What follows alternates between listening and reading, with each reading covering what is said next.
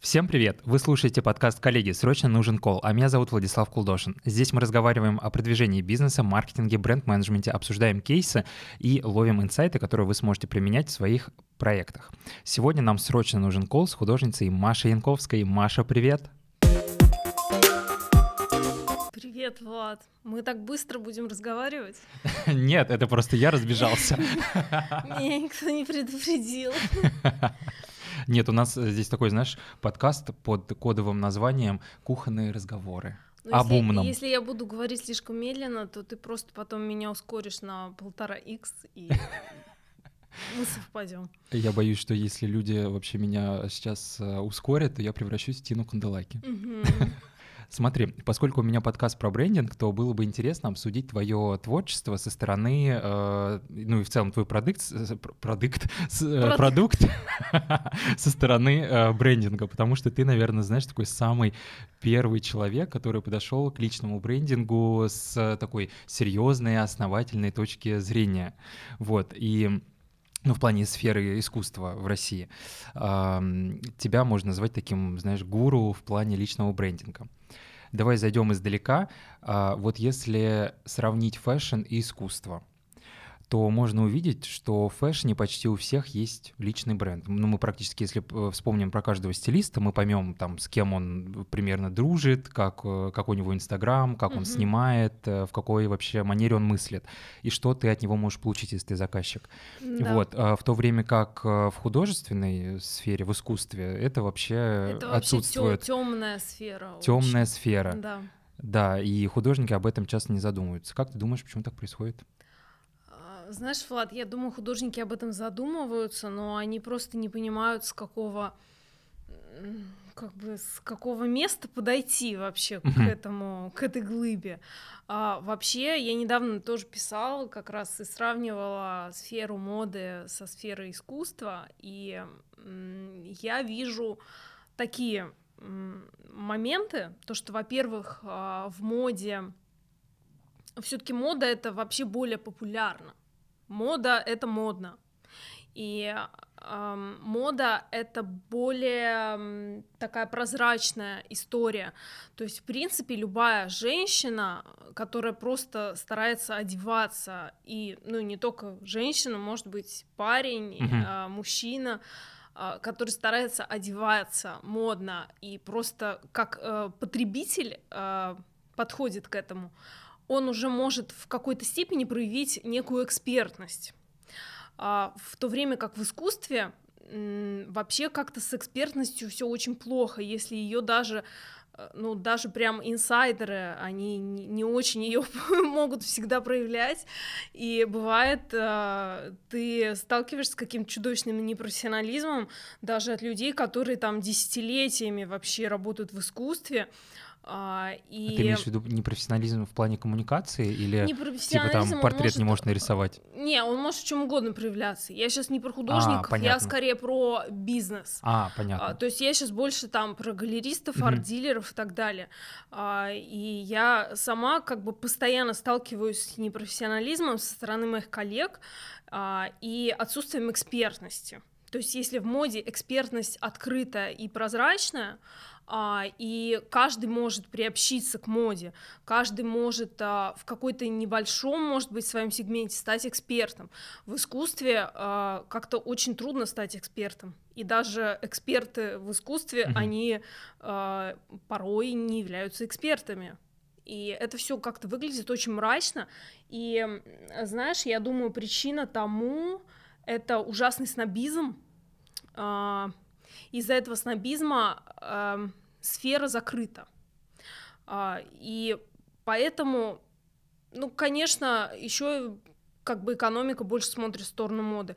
Потому что если мы посмотрим на моду, постоянно какие-то запускаются проекты. А, люди открывают, делают новые бренды, постоянно какие-то мероприятия. И э, запрыгнуть как бы на эту волну и на ней дальше поплыть mm-hmm. в качестве, там, не знаю, инфлюенсера или стилиста, а, наверное, проще, чем а, биться головой об закрытые двери арт-бизнеса. А, поэтому, ну, я вот сама сейчас, представляешь, я буквально э, только что со встречи, э, и я познакомилась с девушкой, э, которой какая-то очень предприимчивая арт-дилерша продала два моих маленьких принта Мгм. по цене, э, ну, такой как бы очень... э, ну, в принципе, по такой цене можно шелкографию купить. Так. Да. И я увидела это в Инстаграме, она просто выложила эти принты. И она написала, что это тиражная графика. Видимо, это ей тоже эта арт-дилерша сказала. И я ей написала, что это не тиражная графика, это просто принты цифровые. Мы их продавали как сувенирку к выставке, они стоили по Да 5 ладно. Вот. И, э, ну, чтобы она не расстраивалась, я ее пригласила в гости и решила с ней познакомиться и рассказать ей, что такое тиражная графика, что такое цифровые принты, что не нужно, наверное, доверять всем арт-дилерам, но надо отдать должное, арт-дилерша очень предприимчивая Очень. оказалась. То, что, что называется, втюхала. Да, да вообще, ты знаешь... Да, а, но с другой стороны, благодаря этой э, арт-дилерше девушка познакомилась с моим творчеством. С тобой, да, конечно. А, И она сказала, что она как бы не устраивала даже никаких э, разборов на эту По этой ситуации. по этой ситуации, да. А а она старается найти в этом плюсы. Вот смотри. а, мы- Вот, и вот такие А. ситуации, как бы, это сплошь и рядом. А если в моде, ну, в моде очень трудно, чтобы тебя как-то вот... Да, купить э, какую-нибудь майку за 300. Хотя нет, кстати. Не, ну, это нужно быть совсем лохом, чтобы в моде тебя так. А, а когда в искусстве, ну, реально очень много людей а, классных, которые к этому хотят тянуться, а, которые даже, может, работают в какой-то смежной сфере, там, не знаю, интерьеры или ам, медиа, но им как бы трудно просто ну, найти какие-то открытые знания на эту тему. И с художниками тоже вот эта вот дорожка а, между коллекционером и художником, она как-то вот не выстроена. Этот путь да, не выстроен. абсолютно. Да, потому что большинство художников, они как бы, ну, вообще у художников, они создают такое ощущение, что они такие закрытые, что они вот сидят в своих мастерских. Интроверты такие. интроверты, да-да-да. что они не хотят ни с кем общаться. Но поверь мне, это всего лишь ощущение, потому что куча художников, которые э, как бы они наоборот спрашивают, а как, э, ну как, не знаю, подружиться с коллекционерами. Э, Кста- Они хот- то есть они да, хотят, э, они хотят какого-то контакта, но у них вот эта вот э, как бы не- коммуникация не выстроена. И поэтому они создают впечатление закрытых, хотя они не закрытые. Ты знаешь, эм, во-первых, хотел сказать, что у меня сейчас подруга а, хочет открыть свою галерею. И, в общем, она ищет молодых таких дарований для того, чтобы сделать им, собственно, личные бренды и сделать галерею. И, ну и, соответственно, начать с ними со всеми работать. И, и вот она поехала в Питер, в, свобод- в свободные мастерские, и начала там со всеми знакомиться. Мгм. И вот это подтверждает то, что ты говоришь сейчас, что художники на самом деле открыты и все такое. И вот, пожалуйста, ее пример абсолютно а, вот так ну, работает. э, с Написала в одной Инстаграме, стороны, встретилась. эм, просто выстраивать личный бренд кому-то это такое немножко неблагодарное занятие, по-моему. Кстати, э, есть... Я уже во втором выпуске говорю про этого художника, блин, и меня точно сейчас спросят, кто это. И Короче, ты забыл. Нет, как я не забыл, я прекрасно помню, но я не могу его, как бы его назвать, потому что история вот в чем. есть художник, не- э, где-то год назад я с ним познакомился на Космоску, не с ним, а с его работой. Да. И галерист т- поставила цену такую большую, что и фамилия у него такая, как бы, такая фамилия, что ты сразу думаешь, ну это как бы человек э, лет, наверное, 60 такой. И, Мгм. Наверное, поэтому стоит его абстракция столько денег много-много тысяч евро. Вот. И потом я узнал, что, оказывается, э, это мальчик 20 лет. А, У из- которого послужной список э, это три выставки. э, Да, от а может и меньше.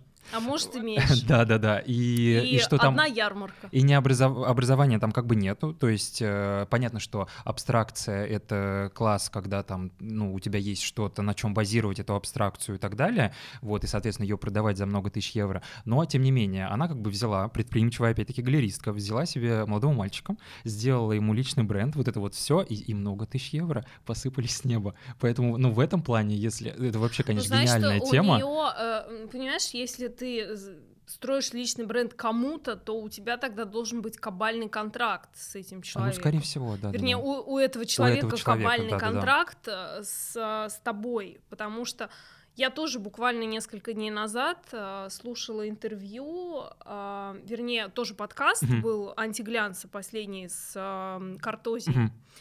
а, где был, прозвучал очень интересный вопрос, а, а как вот вы, у Николая спрашивают, а, как вы вообще коммуницируете, вот у вас, допустим, а, появляются новые звезды на пятнице, а, которых вы открываете.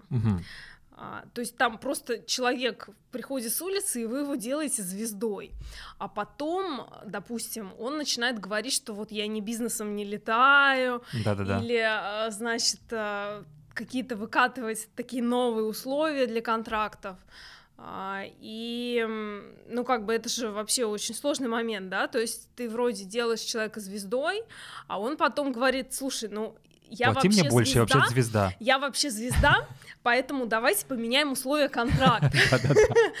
Ну, и такое действительно происходит, и как он ответил, что, ну, да, понятное дело, что бывает там то, что люди как-то ловят звезду, но, в общем, ну, а в то же время бывают люди, которые все понимают. То, что вот их открыл э, Да.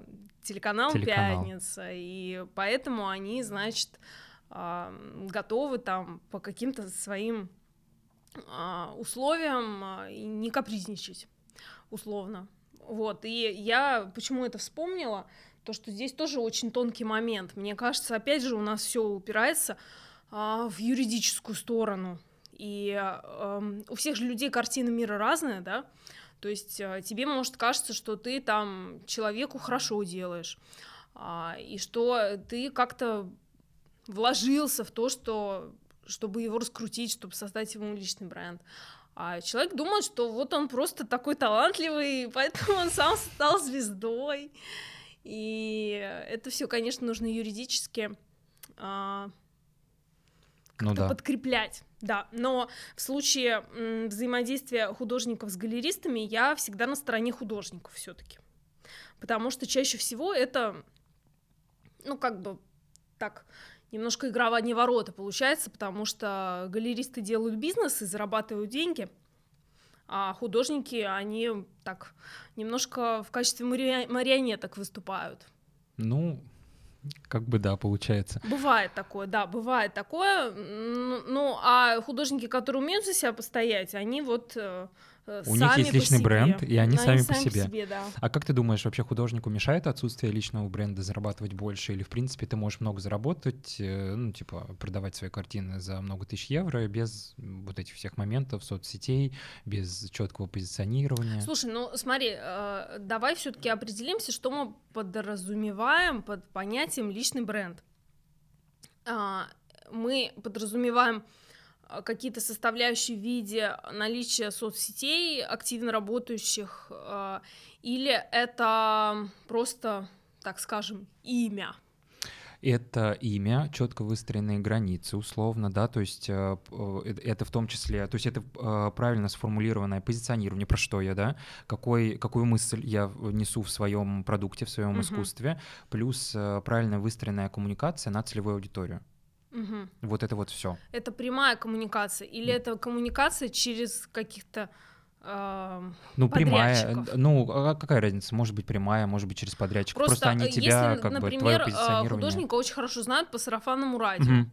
А, и люди из уст в уста передают а, друг другу информацию о нем и приходят к нему. Это считается личным брендом. Да, это как раз Мгм. личный бренд тоже. Они же, они же, ну, то есть они не просто так там Васю, Васю с улицы э, распространяют, они конкретного человека. Угу. Так, а какой был вопрос? Как, как ты думаешь, э, нужен личный бренд для того, чтобы выйти на новый уровень художнику? Не, ну безусловно. Конечно, нужен. Если мы прям все подгоняем под понятие личного Мгм. бренда, то, конечно, нужен. Мгм. А, и я как свободный художник, а, но у меня кейс а, достаточно необычный, потому что я таких, как я, а, почти не знаю. И опять же, это Потому их получилось... нет. Ну да, их просто нет. А, И я всем говорю, что не надо пытаться повторить мой опыт, потому что это такое все-таки исключение из правил, нежели правило. И лучше найти галерею а, и сотрудничать с галереей. Но это не важно. То есть даже если ты будешь сотрудничать с галереей, это тебе не мешает выстраивать личный бренд. Просто нужно понимать, какие препоны а, могут а, галеристы и арт-дилеры а, подкладывать, Мгм. потому что для них невыгодно а, будет, если коллекционер а, может прийти просто художнику. То есть художник должен быть, ам, ну как бы где-то вот Ну да, фактически. а, отгорожен, он должен быть отгорожен, чтобы а, галерея именно выступала в качестве посредника между коллекционером и художником. Ты знаешь, как... э, А если художник начинает свою личность а, выпячивать, как я сделала, мгм. то, ну, как бы, а, в основном галеристы не, ну, не хотят сотрудничать с таким художником. Потому что они знают, что я сама продам картины. А ты знаешь, на самом деле это в компаниях, вот если проводить параллель между просто, допустим, а, сотрудниками, которые работают в компаниях, потому что, ну вот ты правильно сказал, что такое личный бренд. Все думают, что Мгм. это что-то невероятное, там какие-то съемки, рекламы и так далее. Но фактически а, личный бренд это же в целом это ну- нужная штука даже для обычного человека, который работает, например, э, в компании. Вот, допустим, а, когда я работал еще в ЦУМе при царе Горохе, вот Да. э, начинал ну, там типа 18 лет, мне сразу почему-то вот у меня была чуйка, что это какая-то странная херня, когда ты, например, даже свой Инстаграм называешь типа там Влад Цум, или там что-то там Цум, или там, не знаю, Вася Вок, или что-то такое. И когда ты Да. прячешься вот за брендом, и получается, что как бы да, в этом есть опасность, что если ты, допустим, начинаешь как бы э, выпячивать себя и э, э, работодателю это не совсем выгодно, да, потому что все-таки все в компаниях хотят иметь именно таких серых мышек, которые ш- таких птичек, чтобы пела да не ела. Ну, не совсем, знаешь, иногда все-таки какие-то нужны творческие яркие, то есть здесь нужно какой-то баланс соблюсти. Вот как журналисты, ам, я не знаю, я пока в Эсквайре работала, это было много лет назад, я уволилась в 2016. Во-первых, ну тут у меня большой опыт, потому что я видела много журналистов, которые как бы умудряются вроде быть такими яркими а, и сами по себе, но в то же время они эм, являлись представителями бренда, и они эту как бы ношу они несли с большим достоинством. А, Это как бы история про то, что ты сам по себе что-то представляешь, и в то же время ты являешься представителем издания. Это ну, как бы Ну да, какая-то это двойная грань. история. И теоретически это все можно, это, ну, это нормальная, нормальная хороший это, вариант. наверное, знаешь, зависит. э, вот сейчас у меня возникла мысль, что эта тема зависит от личных э, характеристик человека, потому что условно, если ты понимаешь, что есть э, как бы, ну, как сказать, опасность, да, что тебя уволят за, за то, что ты будешь себя выпячивать, все Да. такое, как вот, например. Не знаю, можно ли говорить или нет, э, недавно вышло интервью с девочкой, которая работала в Ботега, начала там ходить на, э, в хед-офисе, э, начала ходить на стрит-стайле и все такое. И Мгм. что-то у них там дальше отношения не, пола- не пола- как бы не разладились Ну, во с всех компаниях работодателем. по-разному. Если компания очень такая корпора- ну, как сказать, Мгм. корпоративная, очень корпоративной культуры, то э, чаще это негативно воспринимают. А если это, допустим, какое-то издание, которое Ну наоборот да, издание... как- приветствует э, творческий подход, то это как-то больше позитивно. Да. Еще зависит от настроения там руководителей отделов, э, и, я не знаю, главного редактора, рекламного отдела, вообще всех. И ну, понятное дело, что если человек начинает блистать как-то, да, но лучше же блистать не просто вот э, то, что ходить и красоваться как павлин, а если ты при этом блистаешь в своей профессии и очень круто выполняешь свои обязанности, то, я думаю, претензий никаких не должно быть. У меня вообще был очень сильный внутренний конфликт, а, где-то с 2014 по 2016 год, пока я работала в Esquire, я не понимала, как мне позиционировать себя через социальные сети, потому что я уже на тот момент а, начала заниматься искусством. И в 2014 была моя первая а, персональная выставка, а, и у меня Инстаграм постепенно начал расти. И, соответственно, я в Инстаграме также и э, как-то вот сообщала о том, что я являюсь редактором часов и аксессуаров Esquire. А, и у меня постоянно, вот я не знаю, у меня в голове все время вот как, э, не знаю, два полюса, угу. потому что я не понимала, как мне вот э, как-то себя позиционировать художником, чтобы это не было слишком, ну, чтобы это не слишком кричать об этом, потому что если я буду слишком кричать об этом, то я как бы немножко, может, обижу свою работу. Да, да, да. И а, поэтому у меня все время какой-то был, блин, диссонанс. То я постила э, съемки из Esquire, которые я делала, то я постила свои работы. А, но э, в конечном итоге я это сумела каким-то единым нарративом объединить, потому что в принципе, мои съемки в Esquire, они тоже были очень художественные, и они такие были прямо ну, как да. Э, contemporary art но э, все равно мне было, мне было пипец как тяжело. Ты знаешь, мне тоже на самом деле, потому что вот именно в тот момент, вот сейчас, сейчас начал говорить, э, что мне всегда казалось странным, когда ты прячешься за бренд, и это не совсем как бы моя история, да, поэтому, тем более у меня было разные проекты, я, ну, естественно, это не как бы не мешало общей работе в ЦУМе, да, ну, как бы твоя основная эта работа, она может уйти в любой момент, э, там все что угодно может случиться, как вот сейчас все просто рухнуло, тебя могут момент, уволить, да. да, и что, ты и все, и ты никому не нужен, Или собственно, то, что мы... это... Да, да, да. Вот то, что мы сейчас увидели, что, условно, те люди, у которых был личный бренд, они себя прекрасно чувствуют, ну, как бы э, ничего там особо не изменили, не изменилось, все знают, чем они, э, что они делают, какие-то хорошие проекты, зачем к ним можно прийти, за какой услугой и так далее. И они себя нормально чувствуют. Mm-hmm. Вот. А те, у кого не было личного бренда, кто об этом не думал никогда, э, оказались в не очень хорошей ситуации. Ты же себя позиционируешь не только для внешнего круга аудитории, там, вот, дискоммуникация людей, как которые раз-таки. далеко от тебя через э, экраны смартфонов, но ты себя еще позиционируешь для ближнего круга. Ну и там для каких-то нескольких ближних кругов, не только там друзья, но и какие-то коллеги и так далее. И нужно не забывать об этом. Да, сто процентов. Да, потому что э, если об этом забыть, то можно там где-то что-то накосячить, и потом пойдут не очень приятные слухи о том, что ты в работе не самый комфортный человек. Это, кстати, к вопросу коллаборации. Угу. Если, э, ну не знаю, вот есть художники, с которыми постоянно бренды делают коллаборации. И ну, как бы вот хоть убейте, я не знаю, там, может кто-то завидовать и говорить, опять вот они сделали, вот опять с этим сделали коллаборацию, а там какой-нибудь Вася Пупкин, э, талантливый художник, он сидит вообще без работы, а они все делают коллаборации с Покрас Лампасом.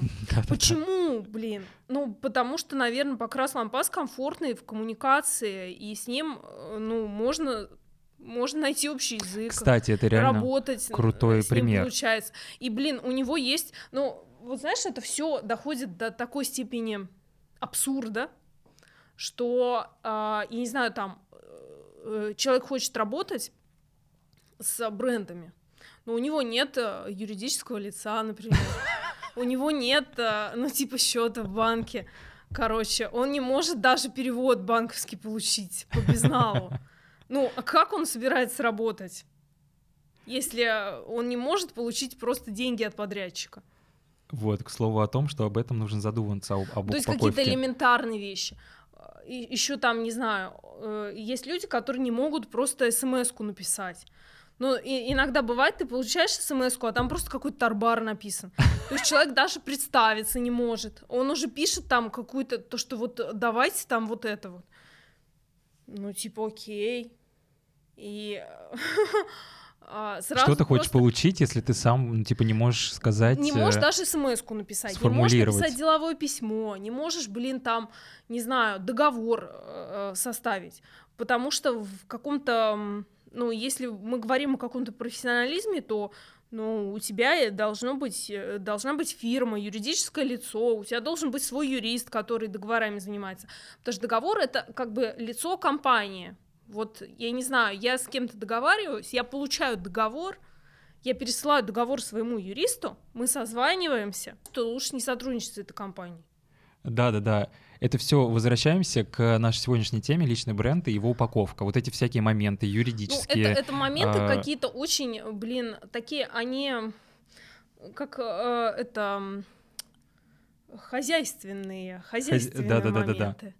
А, бытовушные такие моменты, и, конечно, про, э, неинтересно даже их обсуждать, но их приходится обсуждать потому что а, все упирается в конечном итоге в это. Да, я вот как раз, э, у меня есть лекция для стилистов в одной школе читаю, и я вот тоже, я прям, там есть слайд, где я прям пишу, как сформулировать сообщение. К как, человеку да, нужно обращаться по имени. По имени. Записываем дети свои тетрадки. Так и есть, так и есть.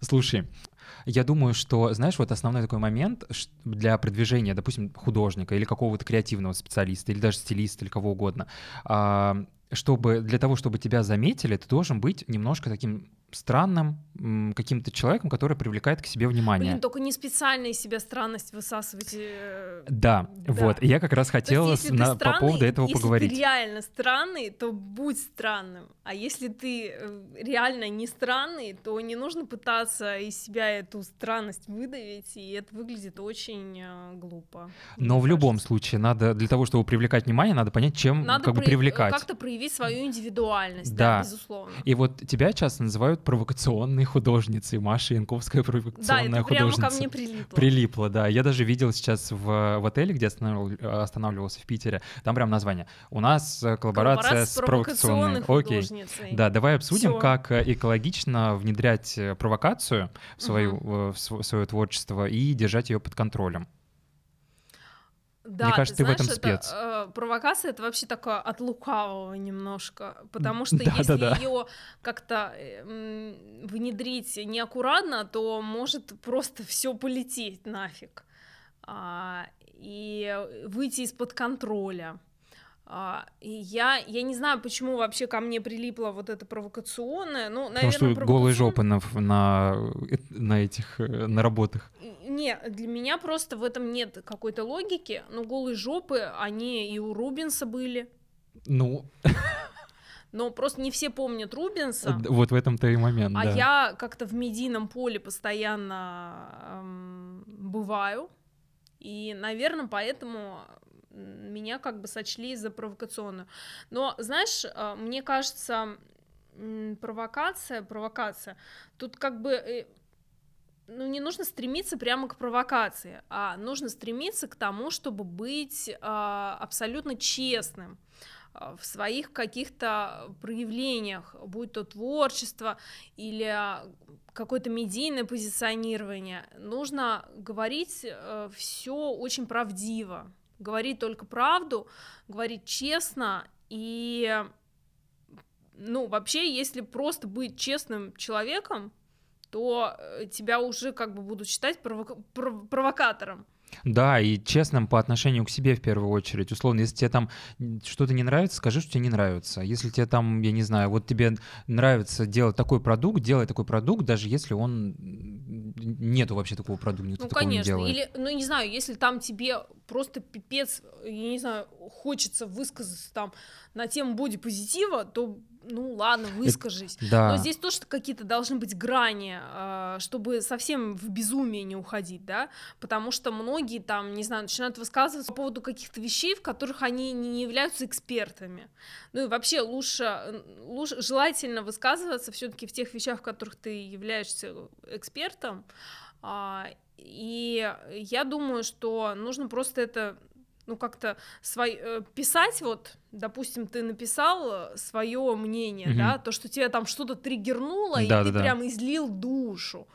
А, ну, перечитай не, не пости сразу. Ой, а это, это вообще денёк, супер, кстати, да-да-да, это супер тема. Подожди денек, перечитай, отредактируй и выкладывай. Я всегда вот реально я даю себе Тогда тоже это будет такая день, уже управляемая И потом я половину оттуда нахрен убираю. Да, это да, всегда да, так да, происходит. Да. Вот, правда.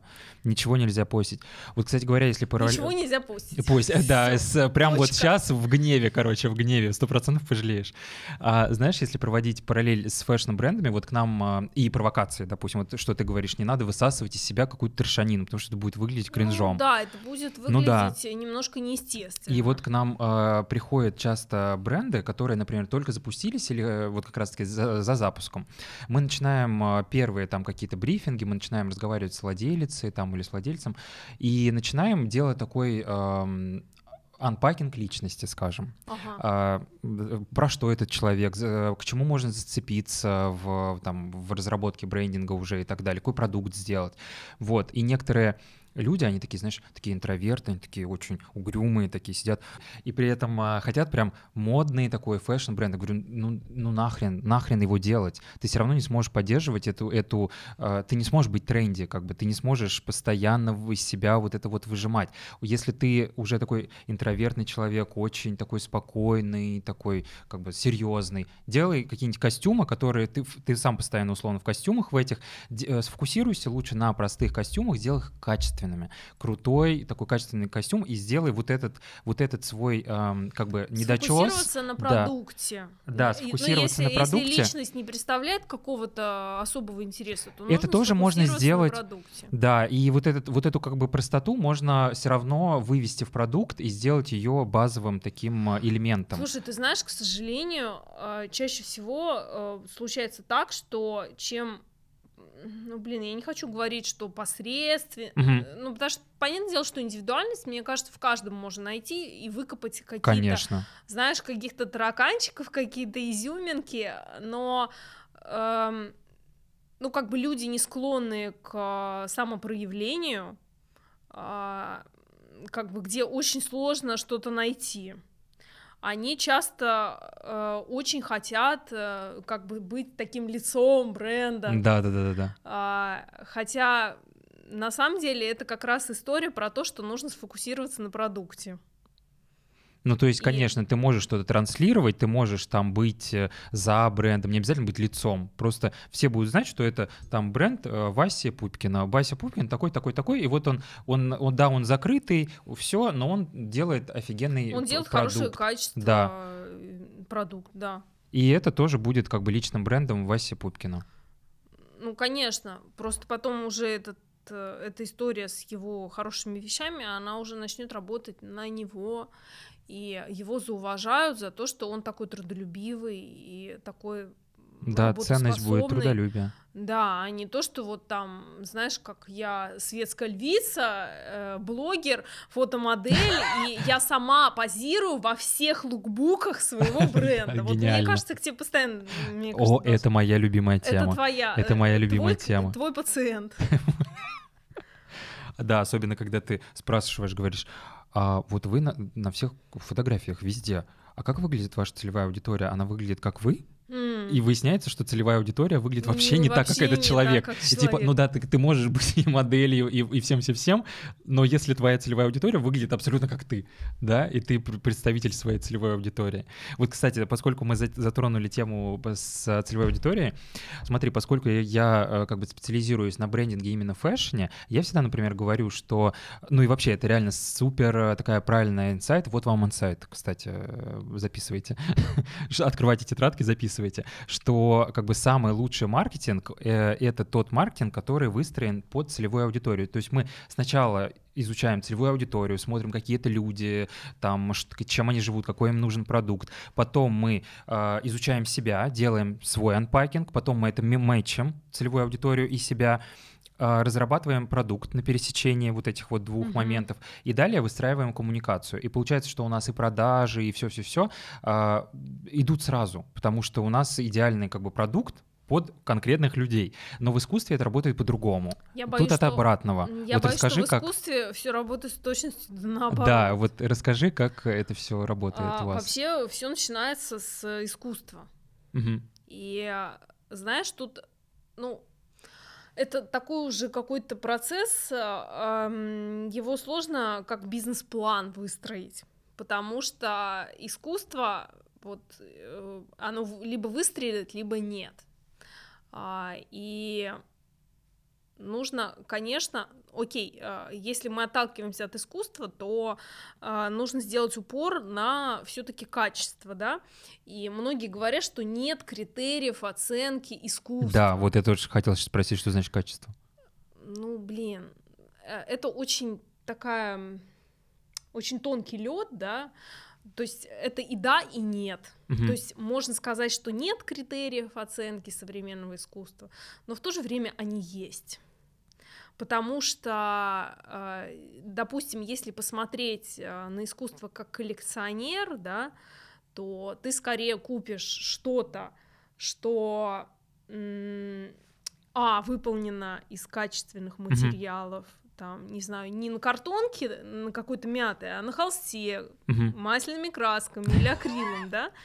А, б, ты скорее всего эм, приобретешь что-то что хорошо смотрится в интерьере. А, мы сейчас не говорим, вот у нас еще э, какое-то, знаешь, такое негативная коннотация понятия интерьерное искусство. Да, Но абсолютно, интерьерное кстати. искусство, на самом деле, это не негативный термин, а любое хорошее искусство, оно является интерьерным. А, это, ну, обязательно нужно проговорить, да. А, и Третье, что третье? Ну, ты, скорее всего, будешь что-то приобретать такое, что все-таки не просто э, красивая мазня, да, а чтобы это было сделано художником, у которого есть какой-то свой нарратив а, чтобы ты примерно понимал, про что он а, и о чем он говорит в своем искусстве, и от этого художника требуется какая-то стабильность, да, чтобы он не путался в показаниях, uh-huh. и чтобы он не менял свою технику там от одной серии к другой, чтобы его не, не колбасило, а, а пути... чтобы он все-таки следовал своему нарративу. И а, это как бы такие основные составляющие качественного, так скажем, uh-huh. я беру в кавычки а, слово качественное искусство, а, где а, все начинается с какого-то не хочется говорить слово продукт, оно мне здесь не нравится. И слово изделие, тем более. Изделие. Изделие а, какого-то piece of art, да, а, которое все-таки не просто оно хорошо собой, оно выглядит а, привлекательно, выглядит интересно, при этом оно что-то за этим стоит и вот это как раз, э, наверное, эм, можно, можно сказать, что это является качественным искусством. А, и как бы из-за того, что понятию интерьерность э, какой-то ему, его наделили какой-то негативной окраской, а, на самом деле в этом нет ничего негативного. Интерьерность — это тоже критерий качества. Ну и получается, мы приходим к тому, что Для некоторых стилей. Да. Я, я говорю, что, понятное дело, что есть такие стили, как, например, акционизм и перформанс, да, где, ну, да, да, где да. невозможно как бы сказать ну, типа, это очень интерьерно. А, вот этот перформанс Марины Абрамович, он в этом интерьере прекрасно классно смотрится. Вообще просто супер. Слушай, только это получается, что мы все-таки приходим к тому, что э, когда художник создает э, piece of art, да. он все-таки должен его немножко адаптировать под как бы свою целевую аудиторию. Да, э, Все равно он должен думать под... об этом, где оно окажется. Окей, если он хочет продавать, да. то это нужно чтобы тоже адаптировать. Чтобы он был коммерчески успешным. Ну, коммерческое что-то, да вот раз уж я вспомнил Марину Абрамович, угу. uh, у нее тоже есть там фотографии, которые можно купить, угу. какие-то там, не знаю, uh, какие-то объекты, которые тоже можно купить. Она не полностью состоит из одного сплошного перформанса. И даже у художников, которые там работают в таких как бы сложных жанрах, а, они, э, ну, они так или иначе создают какой-то продукт. Угу. Если они хотят его продать. Ну да, поэтому а, я бы не говорила, что нет критериев оценки искусства, потому что это ну, тоже какой-то бред. А, ну вот, кстати говоря, знаешь, эм, в начале разговора я приводил пример вот этого молодого художника, который стоит кучу денег. Да. Сейчас он выставляется, где, э, я тебе скажу, которая, э, как называется после. И Короче, мы тогда зашли вот с этой моей подругой, которая отсматривает новых художников для своей галереи да. новой. Вот. И, и типа мы туда зашли, нас встречает галеристка, рассказывает нам все, что, значит, да, э, нету у человека образования художественного. Я, э, я понимаю, про какого-то художника говоришь, ты мне можешь не Да, это. короче, галеристка говорит, да, у него нету образования. Ну, э, и вот, и, и здесь начинается чисто маркетинг. Они сделали вот этот, э, как бы, негативный момент, его э, облагородили и сказали, да, у него нет образования, но самородок, он... самородок, самородок. Да, он самородок, у него нету границ это значит, что у него нету границ. Это значит, что, да, вот посмотрите, он э, пишет абстракцию, какая она экспрессивная, сколько здесь чувств. Э, я на это все смотрю, на ее бриллианты в ушах и так далее, думаю, ой, зайчик, какая ты хорошая продавщица, но какое это, какая же это лапша на уши просто.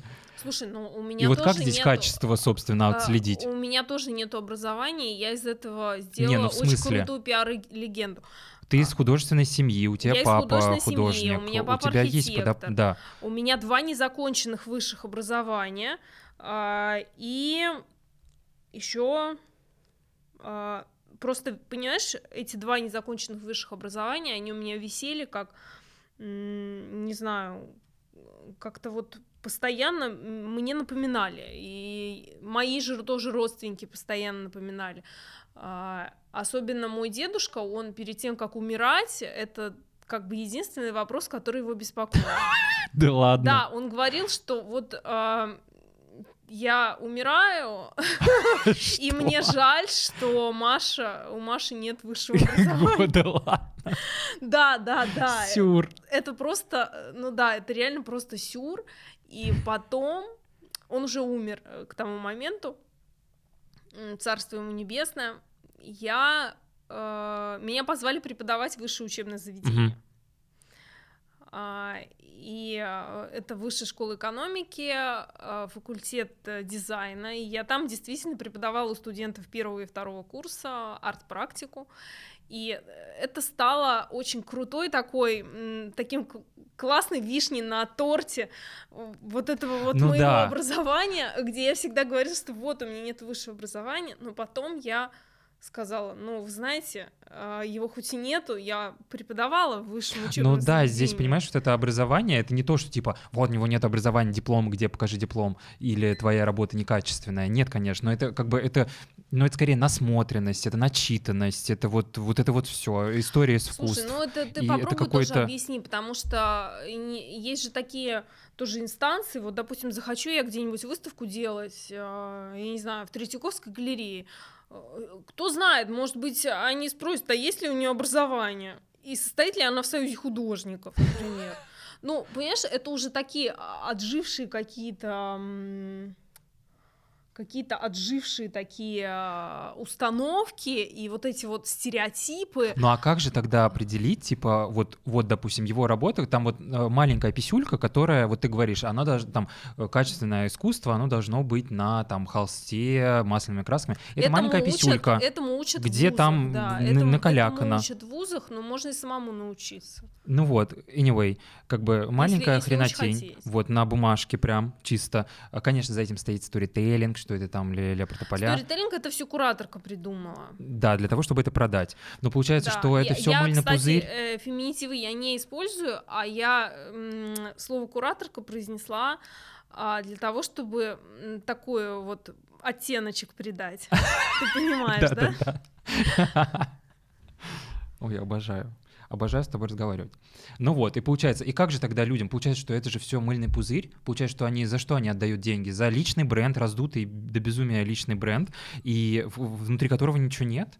Ну подожди, это не совсем тоже личный бренд, это такой пузырь немножко, Мгм. потому что это же педалирует а, все-таки получается галерея, Да. а галерея а, вкладывает в это деньги.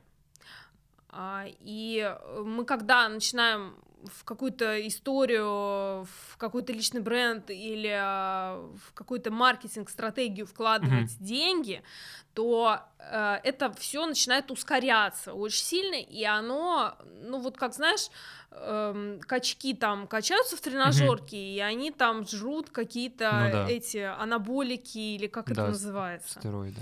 анаболики, стероиды, да, и вот это начинает все очень быстро так расти, но это качество вот этого вот мяса, оно не очень такое, да, Мгм. или если мы берем э, тоже еще э, метафора рыбу, рыбу, которую искусственно выращивают. М, Да, кстати. Ее кормят каким-то там собачьим кормом, да, Мгм. и это такая рыба большая вырастает, и она такая вся прям красная, но у нее мясо такое очень трухлявое. Это все быстро, быстро, быстро идет, но понимаешь, э, ты как бы это потом уже, когда ты доходишь до какой-то критической массы, и ты уже не можешь это поддерживать без дополнительных вложений, потому что фактически это пузырь Мгм.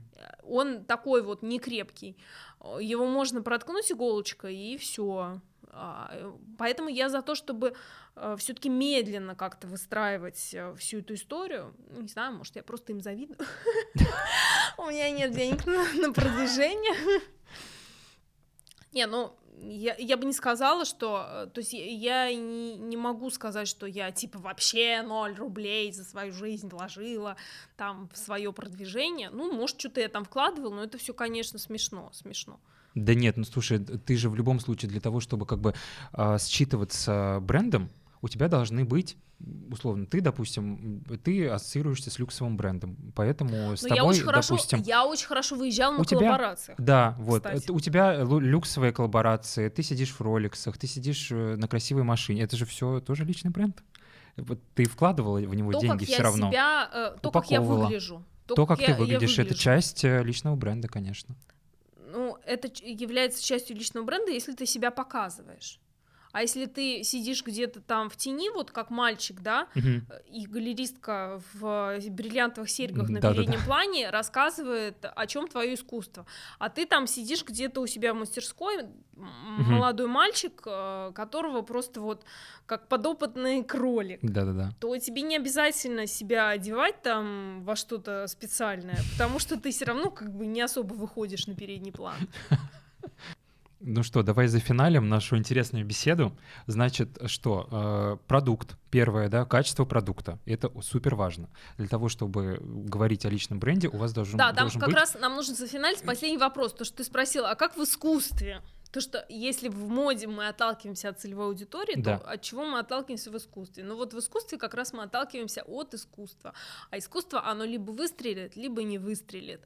И даже если ты будешь э, педалировать это а, деньгами, то это, знаешь, тоже не факт, что выстрелит. То есть, если уж совсем какое-то м, что-то странное, да, то ну, как вот, я не знаю, тоже прошла выставка какой-то молодой художницы, там видно, что денег вложили, да, э, я не знаю, там хорошие гест-менеджеры, э, там телеграм-каналы написали, окей, но все равно, знаешь, даже по постам телеграм-каналов между строк э, Читается, читается, что это такое, блин? Ну, вроде старались, старались, а так сложно. Получилось, как Сложно. всегда. То есть это какой-то баланс, опять же. Слово баланс у меня очень, очень много раз прозвучало, но тут надо, эм, надо как-то не только вот отталкиваться от искусства, конечно, хра- хорошо выстраивать маркетинговую стратегию, но в искусстве ее очень сложно э, выстраивать на такой зыбкой и эфемерной почве, когда непонятно это зайдет людям или не зайдет. Поэтому должен быть э, стержень внутри, за который ты будешь держаться всегда. Вот это вот как раз-таки твое позиционирование, твои ценности, которые тебя будут вести и по продукту, да, и по продуктовой, ну, как бы, да, по твоей линейке Piece of Art, и по, ну, и в целом по твоим каналам коммуникации. Гнуть что свою ты будешь линию, делать, да, тебе это поможет линию. гнуть свою линию. Я, я, я вообще не понимаю, как я оказалась в этой ужасной сфере арт-бизнеса. Ужасный в смысле? Не, я пытаюсь э, как бы исправить э, положение, так скажем, сделать, как, чтобы были какие-то открытые знания об этом, чтобы было меньше снобизма, делюсь опытом, а, совершенно тоже в открытую. И стараюсь говорить об этом честно, но эм, все как бы сложно все сложно в, в искусстве. Будем надеяться, что искусство попрет у нас так же, как мода, что оно будет таким же модным, как мода. И, и мы к, к этому приложим руку, собственно. И что художники смогут себя реализовывать и смогут себя ярко проявлять этим а, и за финалем. Спасибо, что были с нами. Надеюсь, что вам понравился этот разговор. С нами была Маша Янковская, а, провокационная художница. А, подписывайтесь на нас в соцсетях с картинками. Всем пока-пока.